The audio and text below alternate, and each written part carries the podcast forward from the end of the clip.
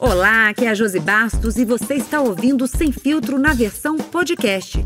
Todas as quartas, confira o programa da TV UFMA na íntegra, no Spotify, Deezer e demais tocadores de áudio. Bom programa!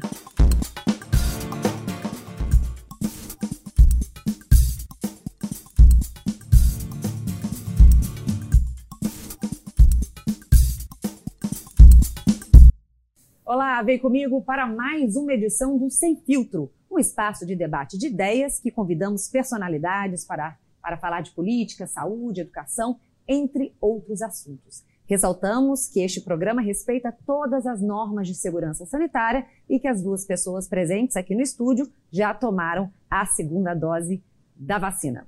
O Sem Filtro conta com a participação de jornalistas convidados de diferentes veículos de comunicação. E elas já estão conosco aqui online na nossa telinha no estúdio da TV UFMA para participar deste debate. E se você quer mais informações, acesse o canal do YouTube da TV UFMA e das mídias sociais. As jornalistas convidadas para a entrevista de hoje são Anne Glauce Freire, jornalista da TV Guará, Luciana Rodrigues, jornalista da TV UFMA, e Silvia Tereza, jornalista da TV Assembleia. Sejam todas muito bem-vindas. E a nossa entrevistada de hoje é a coordenadora das delegacias da Mulher no Maranhão, Kazumi Tanaka. Bom, antes do nosso debate, sem, sem filtro aqui na TV UFMA, a gente vai conhecer um pouquinho sobre a trajetória dela. Vamos lá! Kazumi Tanaka é delegada da Polícia Civil do Estado do Maranhão. Possui mestrado em Direito Público pela Universidade Portucalense Infante Dom Henrique, na cidade de Porto, em Portugal. Com uma vasta experiência em investigação de crimes de violência contra a mulher, a delegada se destacou em algumas funções. É coordenadora das delegacias de atendimento e enfrentamento à violência contra a mulher do Estado conselheira estadual da mulher, com participação na Câmara Técnica de Monitoramento do Plano Estadual de Política para as Mulheres e do colegiado da Rede Amiga da Mulher em São Luís. Além disso, Tanaka é professora da Academia de Polícia Civil do Maranhão. A delegada Kazumi Tanaka é a convidada da semana do programa Sem Filtro. Muito bem, então quero cumprimentar todas e agradecer a participação no programa de hoje. Vou começar de praxe aqui com a primeira perguntinha. Bom, é, a Lei Maria da Penha completa 15 anos e é considerada uma das melhores do mundo neste assunto. Hoje temos mais recursos, canais de comunicação, instituições envolvidas. No entanto, ainda vemos muitos crimes. Delegada, por que, que este cenário é ainda tão fragilizado? Na verdade, é, nós sabemos que a lei por si só não transforma a realidade. A lei, ela não se tenha dúvida, ela foi um marco no enfrentamento a todas as formas de violência contra a mulher, especialmente a violência doméstica e familiar, que é a, a voltada para que a lei da Penha é voltada. Mas a gente sabe que a gente está lutando contra um, um, um fenômeno que é um fenômeno social, que é o machismo, que é a misoginia, que é a violência nos contextos domésticos e familiares. Então, modificar uma realidade social a partir de uma legislação, ela por si só é, esperar que haja uma modificação é esperar um passo de mágica. Então a gente sabe que a Lei Maria da Penha ela é importante porque ela entendeu que o enfrentamento a todas as formas de violência contra a mulher é mais do que um problema de polícia, é um problema de políticas públicas a serem implementadas para que a gente tenha a possibilidade de fazer com que a mulher ela resgate a sua autonomia, ela se identifique como cidadã e assim ela tenha a possibilidade de perceber e desconstruir ressignificar os relacionamentos em que ela está inserida e, claro, também fazer a modificação a partir da educação desses homens também que aprendem a ter comportamentos misóginos, machistas e que naturalizam a situação da violência doméstica e familiar nos, seus, nos contextos em que eles convivem. Vamos abrir para esse debate sem filtro. Alguém quer fazer alguma pergunta? É, eu queria falar. É, a senhora está falando que, só a punição penal ela não resolve né, por si só. E também tem a questão dos grupos reflexivos também de homens que a, a Vara da Mulher está tá, tá realizando. Isso dá uma, uma, um up nessa questão de resolver a, a, a violência contra a mulher? Sabendo que o problema é complexo, nós temos que enfrentar essa violência através de várias frentes. Uma das estratégias, além da, da lei criminal, da lei penal, é uma das estratégias, mas outra das estratégias também que são, que são utilizadas é a situação da, dos grupos reflexivos. Os grupos reflexivos, eles são uma realidade aqui, particularmente no Maranhão, desde 2008, através de uma atuação da primeira vara de violência doméstica e familiar, que promove esses grupos reflexivos através de uma equipe multidisciplinar para aqueles condenados, né, em razão do, de contexto de violência doméstica e familiar. Agora, recentemente, salvo engano, em 2019, é, a, o Ministério Público também, a, através da, da sua Promotoria de Defesa da Mulher, que fica na Casa da Mulher Brasileira, ele também promove também esse trabalho com grupos reflexivos é, para homens, mas já ainda em sede de medida protetiva de urgência, ou seja, bem anteriormente à situação da condenação. Então, é, é importante que hajam essas frentes tanto na, em, em, sede de condenação, mas especialmente agora em sede de medida protetiva de urgência, para que a gente tenha a possibilidade de fazer com que aquele homem ele ressignifique os seus comportamentos, os seus conceitos e assim também ele se transforme. A gente não pode só informar a mulher sem modificar aquele homem que vai certamente nos relacionamentos futuros é, revitimizar outras mulheres, promover outras séries de violências, se ele não for modificado. Então, é uma boa estratégia que está sendo implementada. Uhum. Luciana Rodrigues, jornalista da TV UFMA. Nós gostaríamos até que esse assunto não fosse tão atual, né? que não fosse tão é, debatido, né? Já que se trata de um assunto tão delicado, violência contra a mulher. Nesta semana, é, uma cantora, a cantora Porca, é, de funk, acabou relatando que sofria várias agressões dentro do casamento e acabou citando né, que um dos argumentos do, do ex-marido dela, do ex-companheiro, era o aspecto religioso. Né? Ela falava que ele mencionava que estava sendo usado né, por, por, forças ocultas e que aquilo seria uma prova dentro do casamento, que mais adiante estariam dando testemunho de, de que eles teriam vencido essa dificuldade. Gostaria de perguntar para a senhora se é cada vez mais comum ou se hoje em dia diminuiu um pouco essa questão da alegação de princípios religiosos para não separação, para não denúncia das agressões. É, infelizmente, a gente sabe que esse contexto da, da, da, das vivências religiosas em que cada mulher está inserida, isso também tem um impacto muito grande nas decisões dela, inclusive na autonomia. Então, infelizmente, a, a, palavra da Bíblia, ou então de qualquer outra religião, às vezes é deturpada no sentido de legitimar aquela violência que está sendo ali imperada dentro da, da, relação doméstica e familiar. Isso aí, esse, esse caso que você me colocou, para mim, nitidamente, é, é, é isso: é a deturpação da palavra daquela religião em que eles estão inseridos para reforçar, para legitimar um, uma situação de violência que ele promove naquela relação que ele tem com, aquela, com essa cantora famosa é, infelizmente ainda é uma realidade muito grande né, dentro da, da, das mulheres que estão inseridas em alguma religião. Elas têm, por esse motivo também, às vezes, uma barreira a ser é, transposta em função de que ela acredita que caso ela venha denunciar aquelas pessoas que congregam na, da mesma religião que ela, talvez não a aceitem, talvez a recriminem, porque deveria ter dado uma segunda chance, porque, porque deveria ter orado mais pela transformação daquele homem, só que enfim, se sabe que ele não se não procura se modificar, ele não procura entender e conceber que aquilo que ele faz é violento, é abusivo e que causa um impacto terrível não só para aquela mulher, mas para aquelas pessoas todas que convivem nela, com ela. Então, as mulheres que sofrem violência doméstica e familiar nos contextos de violência do, do, do, da, das crenças religiosas, isso é muito grande. A gente verifica em qualquer religião. Qualquer religião, é, a gente ouve os, os relatos dela nesse sentido de que deixaram de denunciar porque não sabiam como iam ser vistas dentro daquela, daquela religião, daquele contexto que, em que elas congregam. Uhum. Silvia Tereza? Eu, eu quero colocar aqui a situação dos casais que brigam, aí formalizam, a mulher formaliza denúncia por violência doméstica e são adotadas medidas protetivas e de repente esse casal se reconcilia. É, quais, quais são os trâmites? É, é, é, vai certamente encerrar o processo, mas qual, qual, quais as observações é, quais as, as anotações e o procedimento é, para se observar se realmente aquilo é o que a mulher está querendo ou se ela está sendo forçada. Qual o procedimento de uma delegacia para acompanhar isso? É, existe esse acompanhamento? Atualmente, é, foi, foi lançada uma resolução conjunta do CNJ com do CNMP para que todas as mulheres que requeram medida protetiva de urgência, elas preencham o formulário nacional de avaliação de risco.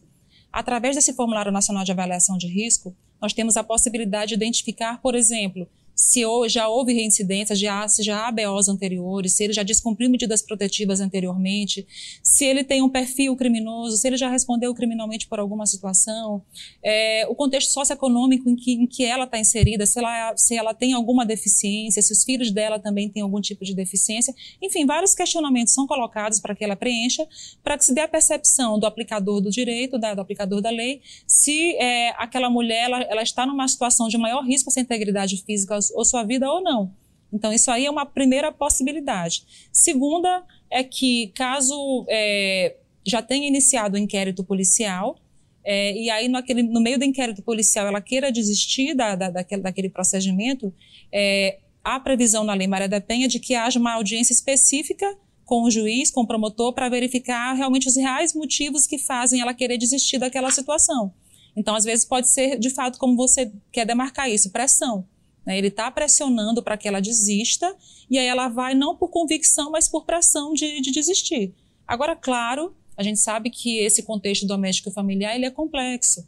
Então, assim, ao mesmo tempo em que aquela situação de violência aconteceu, mas ela acredita numa modificação do comportamento dele, ele promete que dessa vez vai ser diferente, e ela acredita nisso, mas também ela não quer perder todo aquele contexto que ela está vivenciando. Ela, ela tem os filhos, ela depende economicamente dele, ela lembra dos momentos bons que eles tiveram, a família também coloca para também para que ela dê aquela chance, e aí, às vezes ela vai por, por acreditar, por ter esperança na modificação daquela, daquela relação que ela tem.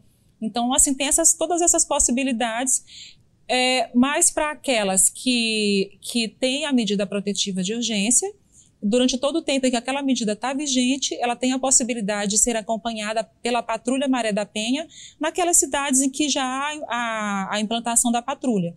Nós, nós, nós, temos em São Luís, Imperatriz, Caxias, Santa Inês, Timon e em processo ainda de expansão. Acho que esqueci alguma. Mas está em processo ainda de expansão a Patrulha Maré da Penha para que ocorra esse monitoramento das mulheres que requereram medida protetiva de urgência. E aí também, claro, a, o reforço dessa rede de atendimento, dessa rede de enfrentamento local naquela cidade é importantíssimo para que haja é, essa monitoração da mulher para saber realmente se ela está em situação de grande vulnerabilidade que a fez voltar atrás e desistir daquele procedimento. Uhum. É, delegado, eu queria voltar um, sobre a Lei Maria da Penha especificamente. Né? Um dos avanços da lei é a abordagem integral no enfrentamento à violência no combate, a proteção e a prevenção. São essas dimensões, né? Aonde que a gente amadureceu e onde que ainda a gente tem mais desafios, mais urgências?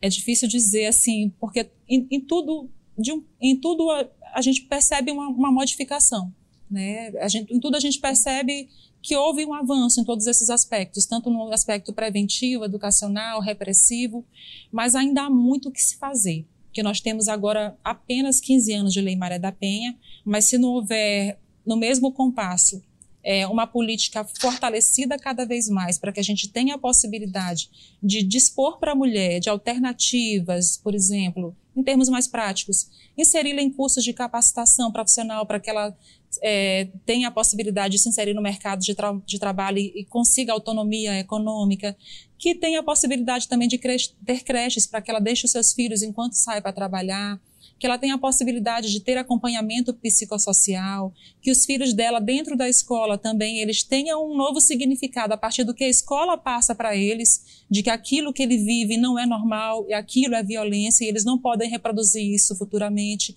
Então, assim, é, isso aí estou vendo na parte preventiva, mas também na parte repressiva.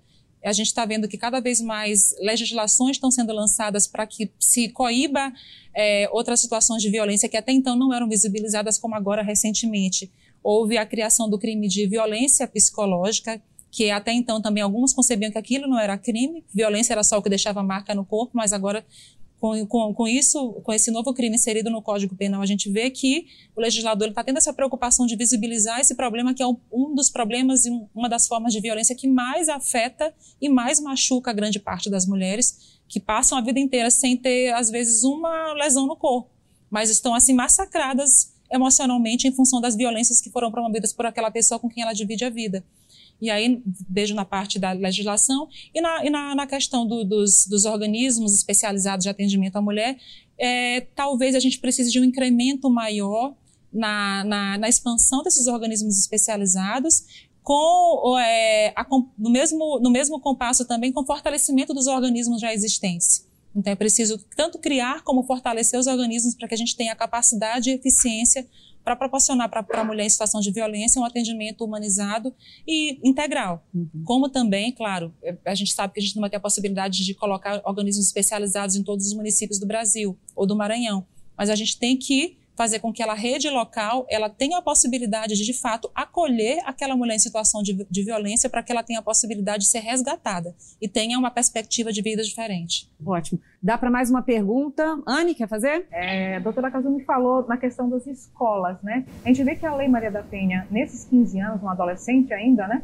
Ela tem várias conquistas, o próprio feminicídio, a importunação sexual, a questão da violência psicológica, crime, agora é crime, não código penal. E também tem os equipamentos, como a Casa da Mulher Brasileira, que é acolhedora, as delegacias, né? É, a Patrulha Maria da Penha, que é maravilhosa. Mas a gente vê que, que essa violência também é transpassada por outras questões que são estruturais, como machismo, como já foi falado, também o, o, o, a questão da discriminação racial também, a desigualdade de gênero é muito grande como curar essa ferida. Já está tendo alguma conversa? Ah, eu acredito que na base, na escola, como a senhora falou, seria interessante. Já está tendo alguma conversa, é, alguma ação é, para levar para essas crianças, desde pequenas, que, a, que mulher e homem são iguais, tem a equidade, tem a igualdade de gênero, e aí sim, talvez curar essa ferida? É, inclusive já tem lei, né, já tem lei que prevê isso, que na educação é, haja a possibilidade de, de, que isso seja discutido que a, sobre a violência contra a mulher, sobre a violência doméstica e familiar, isso seja levado para todas as escolas. Né? Isso aí tem que ser, de fato, é, implementado, uma vez que agora já é lei. Salvo engano, desde março, se eu não me engano. Mas aí já é uma lei que foi, que foi é, ditada agora esse ano, já, já deve realmente é, fazer parte dos currículos escolares para que isso seja discutido, para que a, a violência seja enfrentada, para que o respeito à mulher seja, seja é, algo que deve ser mesmo é, repassado mesmo para todos os alunos. É, e não se tenha dúvida, a, também a educação, como eu coloquei, é uma das estratégias que a gente tem que trabalhar, mas particularmente aqui no Maranhão, nós já tivemos e estamos agora em processo de, de construção de um novo plano estadual de, dos direitos da mulher, de combate, de enfrentamento a todas as formas de violência é, contra a mulher e garantia de seus direitos. E aí esse plano estadual de política para as mulheres, ele perpassa por todas as políticas públicas do Estado. Então vai de segurança, saúde, trabalho e renda, habitação e tantas outras políticas públicas do Estado, para que cada política pública ela se comprometa em determinado período, período a implementar ações que venham a trazer modificação na realidade das mulheres. Então, é, segurança pública, vamos supor, incremento e, e, expansão das delegacias da mulher, expansão da Patrulha Maria da Penha, educação, implementação nos currículos escolares, saúde, também garantia também de atendimento é, é, humanizado para as mulheres, e assim vai. Então, assim, a gente precisa pensar integralmente enquanto políticas públicas e sempre tendo diálogo com, com as representatividades dos movimentos sociais de mulheres, porque a gente sabe que a gente não pode falar por elas, a gente tem que saber da vivência delas, para saber delas qual é a demanda que elas esperam é, que seja atendida pelo Estado. Uhum. Então a gente tem que falar, por exemplo, sobre com a, com a mulher negra para que a gente saiba o que, que a mulher negra sofre e que ela precisa que, que aquela demanda seja atendida, mulher com deficiência, mulher idosa e assim vai. Então, assim, a gente precisa ter esse diálogo permanente, porque a gente tem que respeitar, no caso, que a gente sempre fala, lugar de fala. Isso. E com isso a gente fecha esse bloco, Sem Filtro vai para um rápido intervalo, a gente volta já já. Você está ouvindo Sem Filtro na versão podcast. Estamos de volta com Sem Filtro e a nossa entrevistada de hoje é a coordenadora das Delegacias da Mulher no Maranhão, Kazumi Tanaka. Destaco aqui a participação deste time de jornalistas convidados para este debate sem filtro aqui na TV UFMA. E não esqueça de conferir nosso programa no nosso canal do YouTube e nas mídias sociais pelo link que aparece aí na telinha para você. Bom, delegada, uma das grandes dificuldades apontadas por alguns especialistas é a divisão de varas nos processos de violência doméstica. Ou seja, uma mulher vítima de violência doméstica, ela vai passar pela vara criminal e pela vara da família para questões, por exemplo, de guarda e pensão. É, qual é a sua avaliação sobre este caminho para uma melhor aplicação da lei? Não se tenha dúvidas de que, de fato, isso para a mulher também é um empecilho, é um entrave também na resolução de todos os problemas que ela tem vivenciado. Mas agora, atualmente, existe um projeto de lei que tramita e é, já passou pelo Senado, está agora na Câmara dos Deputados, que dá a possibilidade de que a mulher ela escolha, ela opte por é, é, impetrar aquela ação judicial relativa a direitos de família nas varas de violência doméstica e familiar. Então, para ela vai ser um grande ganho, porque ela, ela vai ter a possibilidade de que aquela a juíza ou juiz que avaliou todo, todo o contexto de violências que ela tem passado é o mesmo que vai avaliar questões de guarda, de pensão alimentícia, divisão de bens e tudo mais. Então, para a mulher vai ser um grande ganho quando isso de fato virar lei, que vai acrescentar, modificar a Lei Maria da Penha e assim dar a possibilidade para a mulher que ela não tenha, inclusive, frustrações dentro do âmbito do judiciário do que se refere a esse aspecto, de que na vara de violência doméstica e familiar, por exemplo, houve uma identificação de todo o contexto violento, mas na vara de família, por não haver uma comunicação com todas as provas que foram identificadas no, no processo criminal, o juiz deixa de conhecer e avalia apenas tecnicamente aquela situação que está sendo levada para ele se manifestar. Sim. Vamos abrir a roda aqui. Quem quer perguntar? Luciana? Gostaria de falar sobre a questão da percepção, né? Muitas vezes a mulher não percebe que está num ciclo de violência e também o homem não percebe que está sendo violento nesses grupos de apoio que escutam os homens, né, ou até mesmo no dia a dia das delegacias, é, o, que, o que vocês conseguem perceber? É, muitos desses homens não conseguem entender que eles estão sendo violentos. Né? É, a questão da agressão física é mais visível, é mais nítida, né? deixa marcas visíveis. Mas as outras violências também deixam marcas esse homem não consegue perceber que ele está cometendo de fato uma violência, seja ela psicológica, física, patrimonial ou qualquer que seja o tipo de violência? É, infelizmente, muitos ainda não percebem que o que ele faz é violência. Inclusive, também, para colocar um, um exemplo mais prático, nós tivemos situações dentro desses grupos reflexivos em que o homem pergunta: por que eu estou aqui? Porque você bateu na sua mulher. Sim, mas eu bati na minha mulher, não bati na mulher do outro, então por que eu estou aqui? Então, para ele, aquilo é natural, é normal bater na mulher que é dele, porque ele concebe que aquela mulher é propriedade dele, então ele pode usar e abusar do direito que ele tem. Como também a gente também tem é, ainda também a compreensão de que muitos até sabem que o que ele faz é errado, só que ele prefere ficar naquele lugar de hierarquia e de poder dentro da relação para que as coisas sejam feitas da maneira como ele quer. E como ele sabe os mecanismos que fazem com que a, com que a mulher deixe de agir ou retroaja ou não faça, ele conhece a mulher na intimidade. Então ele sabe se, por exemplo, se ele der um grito em cima daquela mulher, ela vai recuar e não vai fazer aquilo que ele não quer que ela faça. Se ele disser que não vai mais colocar comida dentro de casa, ele sabe que ela vai deixar de frequentar a casa dos pais, vamos supor. Então ele sabe as engrenagens da, da, que fazem com que aquela mulher tenha comportamentos ou não tenha comportamentos. Então, para ele, aquele lugar de poder que ele está e de hierarquia é um lugar quentinho. Então ele prefere ficar daquela maneira e acredita que ela não vai ter a coragem de denunciá-lo numa delegacia de polícia, porque acredita que o que ele faz e a dor que ela tem não é, não é nada. É exagero dela e, tá de, e, é, e é dentro do que ele concebe do que seja uma relação. Até porque ele olha para os lados ele vê que os amigos dele fazem da mesma maneira, que os pais deles faziam também da mesma maneira com a mãe. Então ele acaba acreditando que aquilo é normal e é natural dentro do contexto é, de relações é, que ele conhece, né? Então assim, para ele sair do lugar quentinho de poder e compartilhar poder e respeitar a alteridade do outro, para ele às vezes é difícil, a não ser que o Estado de fato intervenha e venha dizer para ele, ou tu faz dessa maneira, ou então você vai sofrer é, os rigores da lei e vai ter uma série de consequências para a sua vida. Uhum. Silvia? Delegada, especificamente sobre a questão da violência psicológica, que é uma novidade agora no Código Penal. É como eu, eu queria que a senhora colocasse como é que a mulher vai identificar o que é realmente violência psicológica, se ela está sendo vítima de uma violência psicológica, se as formas de denunciar vão ser as mesmas formas de denunciar outro, outro e qualquer tipo de violência. E eu queria que a senhora esclarecesse melhor a penalidade para esse, esse novo tipo de violência que está previsto agora no Código Penal.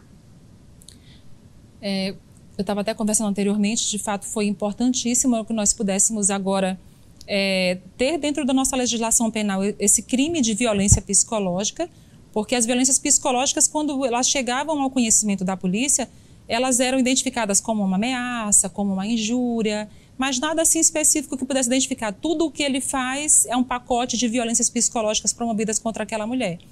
Primeiro, a gente sabe que dentro do, do que está agora na norma, é, aquela violência psicológica ela não é específica apenas para mulheres que sofrem violência doméstica e familiar. Pode, inclusive, a gente identificar aquela violência psicológica num contexto de trabalho, por exemplo. Né? Se a gente verificar que aqueles comportamentos que estão descritos agora nesse crime de violência psicológica se identificam dentro daquele contexto de trabalho que a mulher vivencia. Agora, não se tenha dúvida, a gente vai identificar muito mais situações de, do crime de violência psicológica nos contextos domésticos e familiares, nessas relações. É, e aí, o que, que a gente pode colocar para a mulher para que ela identifique se ela vi, vivencia aquele crime ou não? É, ele humilha, ele persegue, ele constrange, ele manipula, ele controla. Tudo aquilo e tudo isso que ele faz causa um dano emocional para ela. Ela tem a sua estima reduzida, ela tem a sua autonomia também é, também é, sendo é, abalada pelos comportamentos que ele vem tendo. Aquilo traz para ela uma série de, de, de, de, repercussões na vida dela que fazem com que, por exemplo, com que ela tenha um baixo rendimento no trabalho, baixo rendimento na universidade, na escola, caso ela ainda frequente. Ela, ela, ela está desenvolvendo uma depressão em função de todas as violências que ela tem vivenciado essa necessidade de controle dele, que, que gera para ela esse dano emocional que eu estou agora colocando, isso aí pode ser identificado como uma violência psicológica. A necessidade de identificar que houve reiteração dos, das atitudes violentas, que, eu, que eu, eu exemplifiquei algumas delas, não há necessidade. Pode ser que, às vezes, com uma ação ou com uma palavra que ele tenha feito, aquilo para ela tenha causado um dano emocional. Então, por exemplo, aquele homem prometeu para ela que vai matá-la caso ele largue, vai matar a família dela toda. E aí aquilo ali gerou para ela uma série de repercussões e de fato dano emocional, porque ela ficou numa situação de estresse tremendo, ela desenvolveu é, depressão, ela está com ideais suicidas, enfim, se conseguiu identificar que aquilo causou um dano emocional para ela. Então aquela ação, aquela palavra que ele colocou e que trouxe esse dano emocional por si só já pode ser caracterizado como esse crime de violência psicológica que está agora inserido na nossa legislação. E aí ela verificando que ela passou, que ela passa por esse tipo de, de problemática, ela pode comunicar à polícia, mas também, também já também para é, dar conhecimento à população também do outro crime que também anteriormente ao crime de violência psicológica também foi inserido, que é o crime de perseguição que também é uma, uma, forma de violência psicológica. Mas aí anteriormente teve agora recentemente também o crime de perseguição dentro da nossa legislação e que são aqueles homens que vou colocar, demarcar também algo que é muito mais mais recorrente, que a mulher termina o relacionamento com, com ele, ele não aceita o fim do relacionamento e aí ele persegue ela, vai ao trabalho, faz ligações constantes, manda mensagens, fica monitorando através de, de, de parentes, de amigos para saber onde ela está, ou através até mesmo do próprio filho também usando o filho a filha, praticando alienação parental é, com aquela criança como forma de fazer com que tenha o controle sobre os passos que a mãe está dando. Isso aí a gente ouve recorrentemente na delegacia. Infelizmente, eles não poupam sequer as crianças dessa situação que estão vivenciando. Então é importante também que as mulheres também percebam isso e busquem ajuda. Uhum. Anne? É, só voltando essa questão das varas, a gente é, se falou que até nas varas tem uns equívocos, né? É, as medidas protetivas de um lado e de outro lado tem é, a vara de família é, deixando que o pai veja o filho e logo, por consequência, tenha também o contato com a mãe. Né? Ele tem medida protetiva, mas ele tem o contato ali no final de semana. A gente vê que isso é complicado. Na lei, imagina numa, num, num contexto de família que vem de geração em geração, essa questão da mulher, da submissão da mulher. Falando isso, como a Casa da Mulher Brasileira apoia, acolhe essa mulher e tenta reconstruir, porque é um, um processo de reconstrução dessa mulher, que ela, como a senhora já falou, ela chega destruída. Como é que acontece esse acolhimento só para as pessoas dentro da Casa da Mulher Brasileira? E aí também, só para também ficar também bem claro com relação a isso, é, na verdade é porque atualmente as atribuições, as, as competências são bem diferentes, né? a vara de violência doméstica e familiar, ela julga situações de violência conforme está na nossa legislação penal. Já as varas de família, questões cíveis, né? Então, assim, não há uma comunicação dos dois processos. Então, às vezes, o juiz da vara de família, ele deixa de saber o que aconteceu em âmbito criminal. E aquilo para a mulher é um grande entrave, até para que o juiz compreenda e, inclusive, garanta mais direitos para ela. Mas agora, isso, em pouco tempo, eu espero realmente que seja uma, uma realidade que vai ser mudada a partir dessa modificação na, na legislação que tá, já passou pelo Senado, está na Câmara, está para ser aprovado.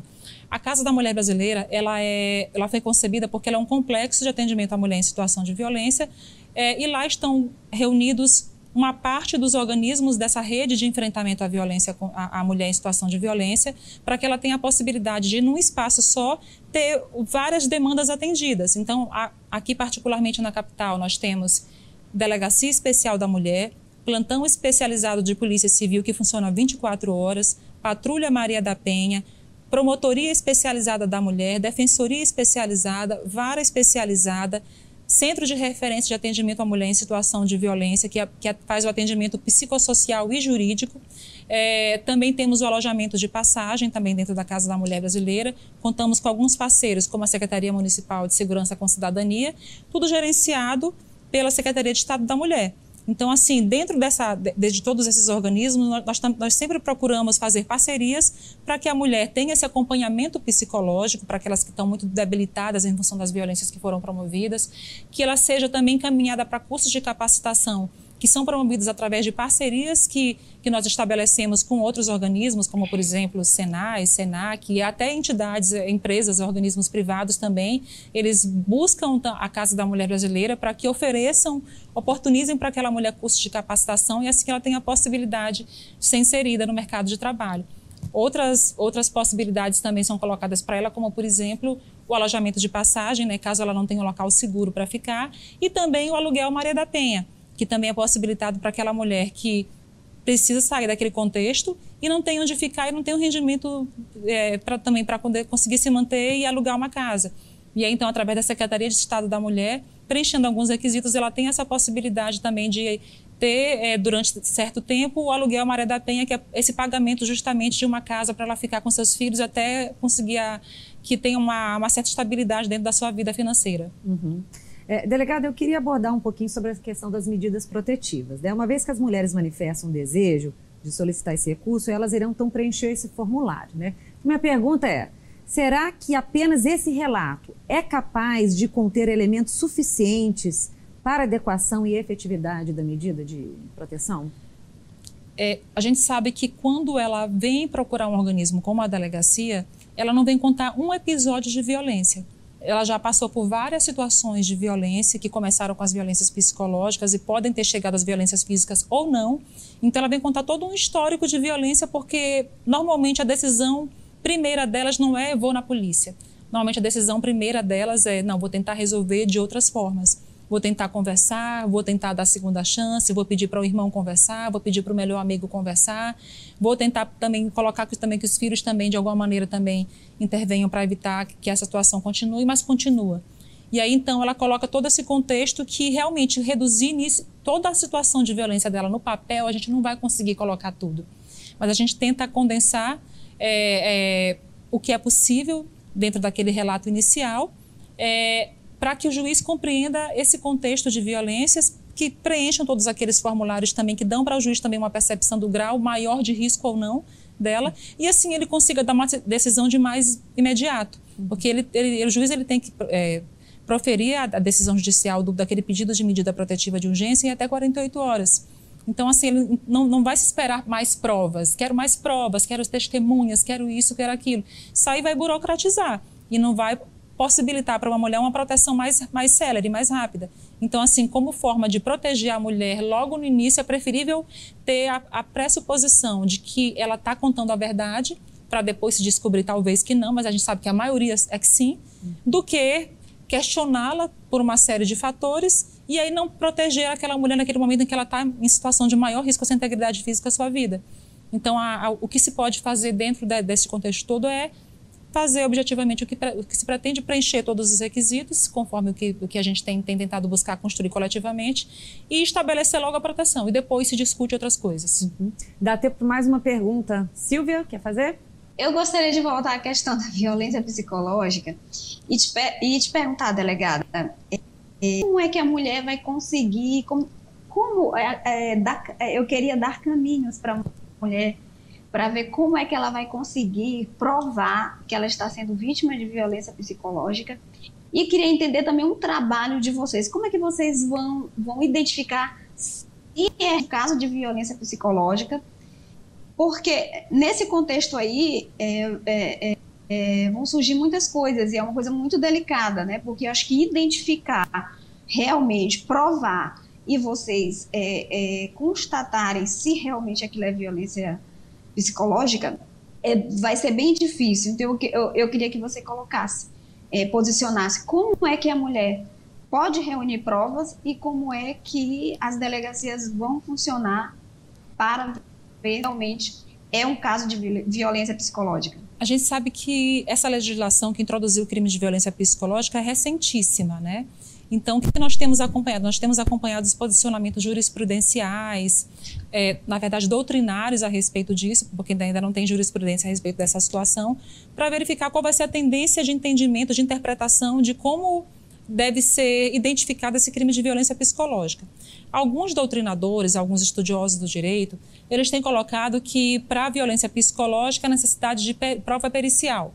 Já alguns doutrinadores também que eu respeito e que eu sigo mais essa linha deles, é no sentido de que não há necessidade de uma prova pericial para isso, uma vez que a gente sabe que a legislação veio, mas não houve uma preparação do Estado para que o Estado tivesse uma perícia específica para identificar é, a lesão à saúde psicológica da mulher, o dano emocional efetivamente através de uma prova pericial por perícias oficiais.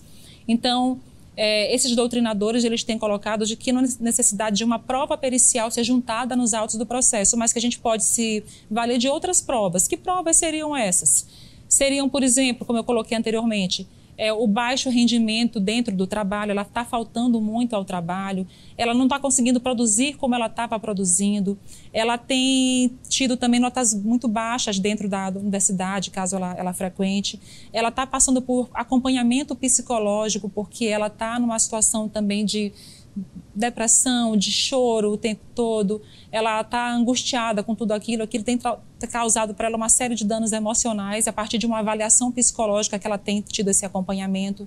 É, a gente tem, pode também é, se, se fazer valer dos relatos também das testemunhas que, que compartilham a vida com ela. Olha, ela está nos últimos tempos, não sai mais de casa, ela só vive chorando, ela tem ideais suicidas, ela fala que não aguenta mais, não suporta mais aquela situação. A gente também pode se fazer valer também de mensagens que ele tenha mandado também que identifiquem de fato que ele promove violências psicológicas contra ela, humilhando, constrangendo, manipulando, controlando a vida daquela mulher, áudios, mensagens que podem ser identificados também. E claro, o próprio relato da mulher acima de tudo, porque a gente sabe que nessas situações de violência doméstica e familiar, tal como nas situações de violência sexual, a gente não tem testemunhas oculares presenciais daquele, daquele contexto. Quem normalmente está perto de quando, quando essas coisas acontecem? Quem está perto é o filho menor, quem está perto às vezes, às vezes quando tem uma empregada, mas que ele não faz nem na frente da empregada aquela, aquela manipulação, aquela, aquela humilhação toda, ele faz quando está ali só, normalmente os dois, sem testemunhas para não deixar provas, não deixar é, vestígios ali do que ele está fazendo. Então, por isso, tal como na violência sexual, a palavra da vítima tem grande valor. Mas a palavra da vítima, somado a toda, todas essas evidências que a gente pode identificar, é, para identificar que houve um dano emocional a partir dos comportamentos que, dele que geraram aquele dano emocional, a gente vai seguir nesse caminho. Então, assim, particularmente o meu entendimento é, de que a gente avalie o dano emocional a partir desses, de, dessas, de todos esses vestígios, indícios, mas não necessariamente uma prova pericial para isso. Uhum. Vamos fechar esse bloco agora. O Sem Filtro fica por aqui, mas a gente volta já já. Você está ouvindo Sem Filtro na versão podcast. E voltamos para o nosso último bloco. A nossa entrevistada de hoje é a coordenadora das Delegacias da Mulher no Maranhão, Kazumi Tanaka. Aqui comigo neste debate estão as nossas jornalistas convidadas no formato online aqui no estúdio da TV UFMA. E lembrando que este programa também está disponível no nosso canal do YouTube e nas mídias sociais. É, delegado, eu queria puxar agora para um aspecto que eu também considero extremamente relevante na aplicação da lei, que são os grupos reflexivos para homens agressores. Né? Então a gente sabe que o homem agressor, ele não é somente com a esposa, ele acaba sendo com a filha, ele acaba sendo com todas as pessoas que estão ali em volta, né, ali com ele. Como é que tem sido o resultado a importância dessa prática, desse grupo, mesmo na mudança de comportamento dos sujeitos agressores? É, de, tanto na vara de violência doméstica e familiar na primeira vara, como também agora nesse grupo reflexivo também que está sendo monitorado pelo Ministério Público, eles têm feito avaliações a partir da, desse trabalho realizado com os homens que participaram desses grupos reflexivos e eles têm identificado que o índice de reincidência é zero. Então, ou seja, eles participaram e realmente saíram de lá com uma modificação do pensamento deles, com uma modificação, pelo menos com aquela perspectiva de que aquilo não vai se repetir durante o tempo de análise é, que foi realizado pelo, tanto pela vara como pelo Ministério Público, não houve essa reincidência, é, o que faz assim ter uma, uma, uma, boa perspectiva de que eles realmente produzam o resultado que se pretende, né, que é transformar esses homens agressores, né, para que eles tenham a possibilidade de não é, vitimizar outras mulheres com quem eles vão se relacionar. Porque mesmo que ele sofra uma punição pela violência que ele praticou contra aquela mulher, mas não significa que outras mulheres com quem ele se vai, vai se relacionar, com que, que ele não repita. Por quê? Porque aquilo, aquela punição por si só, não trouxe para ele uma modificação da maneira como ele concebe o que é uma mulher, como deve ser uma relação, qual é a posição dele de hierarquia dentro daquela relação. E aí o grupo reflexivo traz isso para ele, até porque ele não ouve apenas do, do profissional, do técnico, que é o, assistente social ou do psicólogo, ele ouve através de, também dos próprios homens também que par participam com ele daquele grupo reflexivo, dizendo para ele: não, cara, você fez errado. Não, você deveria ter, ter, feito diferente. Não, mas tu deveria ter ouvido tua mulher. Então, se ele ouve também de outros homens, que não sejam apenas os técnicos, de que aquele, ele deveria modificar a maneira como ele se comportava, como ele se relacionava com aquela mulher. E aí isso tá, é, traz ele à reflexão e aí se espera realmente que haja uma transformação dele e que ele saia dali como um homem modificado. É a expectativa que se tem. Ótimo. Luciana, vou abrir com você dessa vez. É, gostaria de falar sobre uma modalidade que não é nova, mas que parece estar se solidificando, que é a ideia da mulher que destrói a carreira do homem quando faz uma denúncia. Né? Isso é muito comum de ser, de ser ouvido quando envolve pessoas famosas. O ano está longe de terminar e várias mulheres famosas já relataram agressões, provando inclusive com vídeos e foram bastante desacreditadas. É, dizem que essas mulheres querem aparecer, querem mídia, querem se vingar, querem destruir a carreira de um homem que era tão bem sucedido, principalmente dentro do meio artístico e empresarial. É, apesar de, desses casos de descrédito, né, apesar de todas essas situações que eu acabei de relatar, eu gostaria de perguntar para a senhora se esses casos conhecidos potencializam a quantidade de denúncias, se vocês recebem mais denúncias é, nessas semanas e meses que essas denúncias acabam acontecendo. Não se tenha dúvida. Não apenas a partir desses casos que, que, que são mais, mais polêmicos, de maior repercussão, fazem com que haja um estímulo, até porque a gente observa logo em seguida um, várias outras mulheres também procurando também comunicar situações que têm vivenciado, porque aquilo é, empodera a mulher, a mulher nesse sentido, de fortalecê-la para entender, não, realmente eu, eu, vivi pelo que ela também viveu e eu tenho que fazer alguma coisa como ela fez. Às vezes, é, inclusive, também se passa com uma mulher também que é famosa, né? E que ela é, referencia que aquela força que ela teve, ela também deve ter.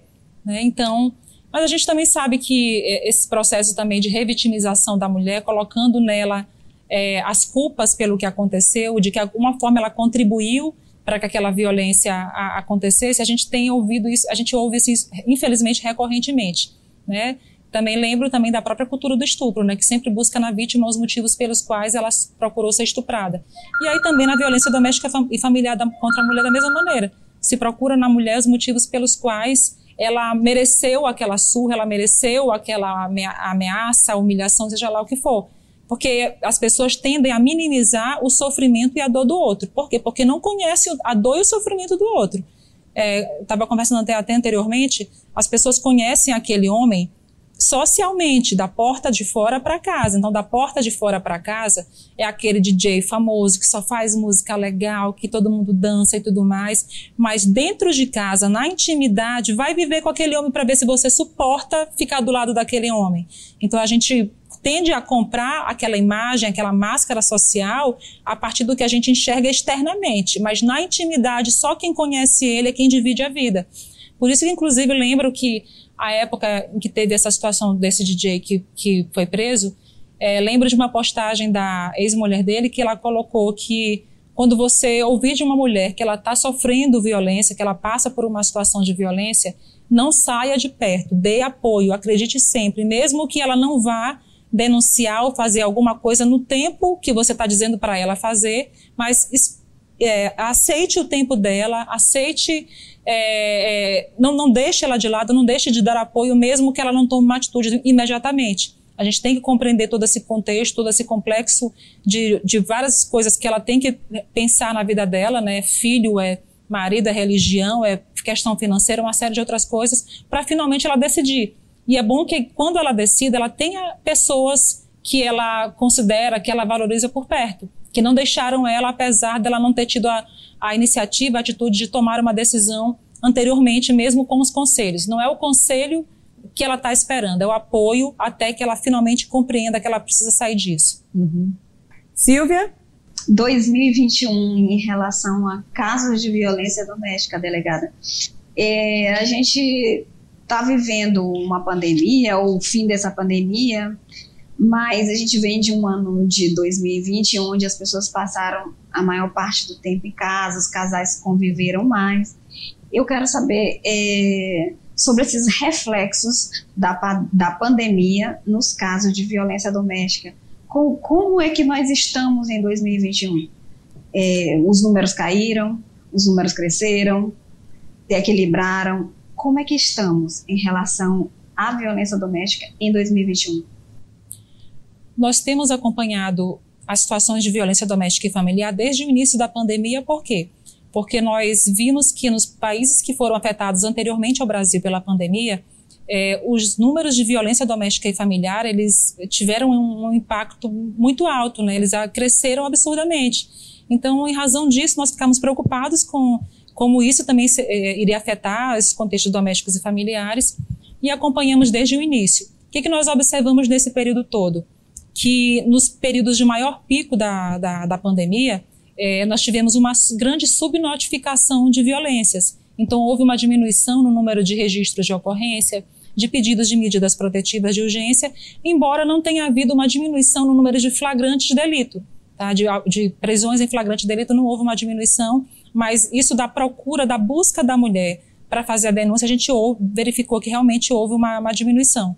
E a gente sabe que a crise, em razão do, do, do coronavírus, não foi apenas uma crise de ordem é, da saúde, né? não foi uma crise apenas nesse sentido, foi uma crise também que gerou várias outras crises. A gente sabe que muita gente perdeu o emprego, a gente sabe que muita gente desenvolveu problemas de ordem emocional, psicológica, a mulher que tinha a possibilidade de sair para denunciar quando o marido saía para trabalhar, ela agora tem ele mais dentro de casa. Ou então, se não ele dentro de casa, os filhos estavam dentro de casa porque estavam tendo aula online, então ela ficava mais impossibilitada de ter liberdades de tempo para poder sair e fazer a denúncia.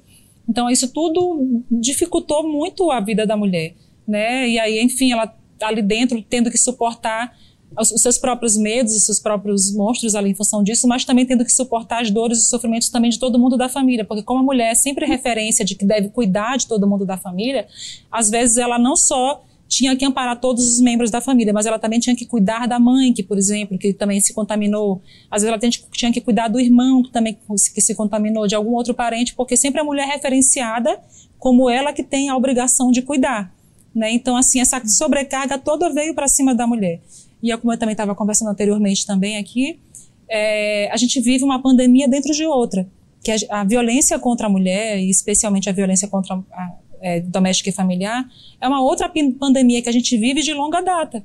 A diferença é que a gente meio que se acostumou, em termos, né, a essa violência contra a mulher no nosso cotidiano, porque meio que naturalizou e a gente está passando por esse processo de modificação dessa realidade para que a gente viva melhor.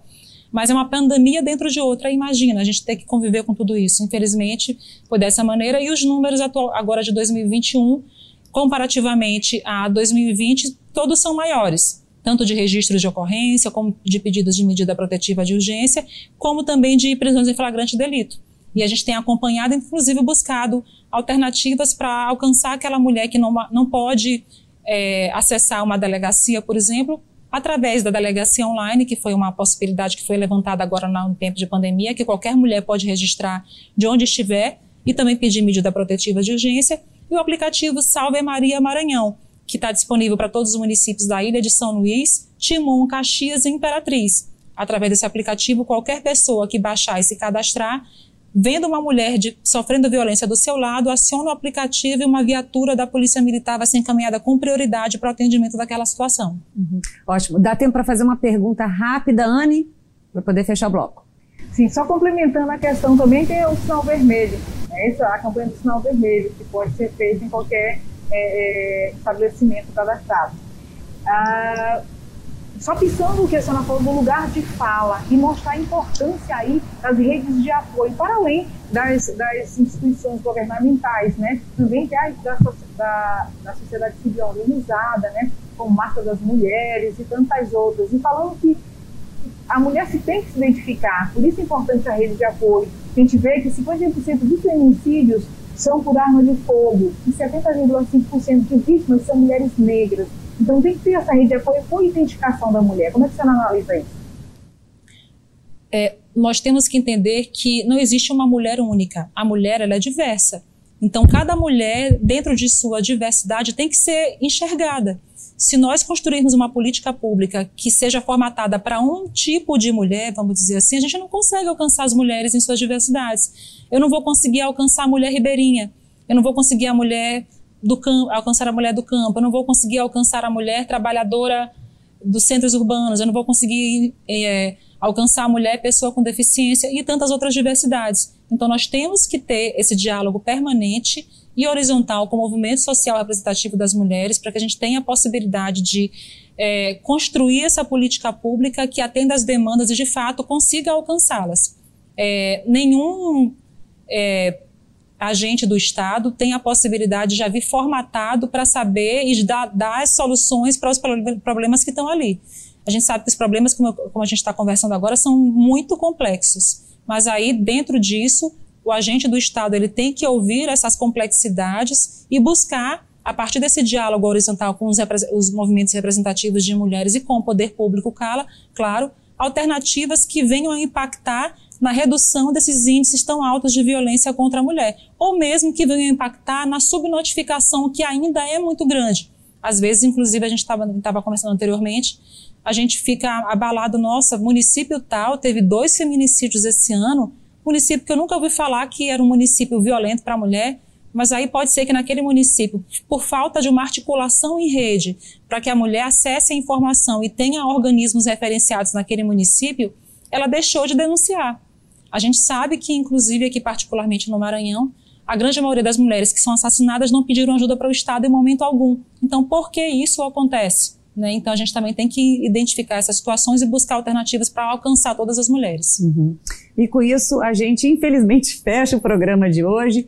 Um programa que certamente contribuiu para as reflexões sobre o tema tão importante que é a questão da violência doméstica. Eu quero agradecer a nossa entrevistada de hoje, Kazumi Tanaka, coordenadora das Delegacias da Mulher no Maranhão, e das jornalistas convidadas no programa de hoje, Anne Glauci, jornalista da TV Guará, Luciana Rodrigues, jornalista da TV UFMA, Silva Tereza, jornalista da TV Assembleia, É, delegada, por favor, suas últimas considerações. Meu, meu recado principal é que se a gente quer que essa realidade seja transformada, a gente não pode apenas jogar responsabilidade para o Estado que o Estado faça, ou que responsabilize apenas o Estado. A gente tem que enxergar e perceber a nossa realidade ali próxima, a nossa micro-realidade, vendo o que minha irmã passa, o que minha vizinha, o que minha amiga passa e que eu não estou me movimentando para tentar ajudá-la. Se eu não me movimentar, a realidade que o, talvez o Estado não saiba que aquilo existe, mas que eu sei, para tentar fazer com que ela tenha a possibilidade de sair daquela relação violenta, a gente não vai conseguir chegar a lugar nenhum. Então, assim, a gente, nós temos que ter essa corresponsabilidade de modificação desse quadro para que a gente tenha a possibilidade de, de, de fato, sentir perceber essa transformação. Então, a, transformação começa de dentro, através da autopercepção do que a gente vivencia, através da percepção das pessoas que estão ao nosso lado e também, claro, acompanhando tudo que está sendo feito pelo Estado também para que a gente tenha a possibilidade de, sim, chegar a números mais controláveis desse tipo de violência. Ótimo. Delegado, mais uma vez, agradeço pela participação de hoje, de todos neste programa, no formato online. O Sem Filtro fica por aqui. Obrigada mais uma vez pela sua audiência e te espero na próxima semana. Até lá!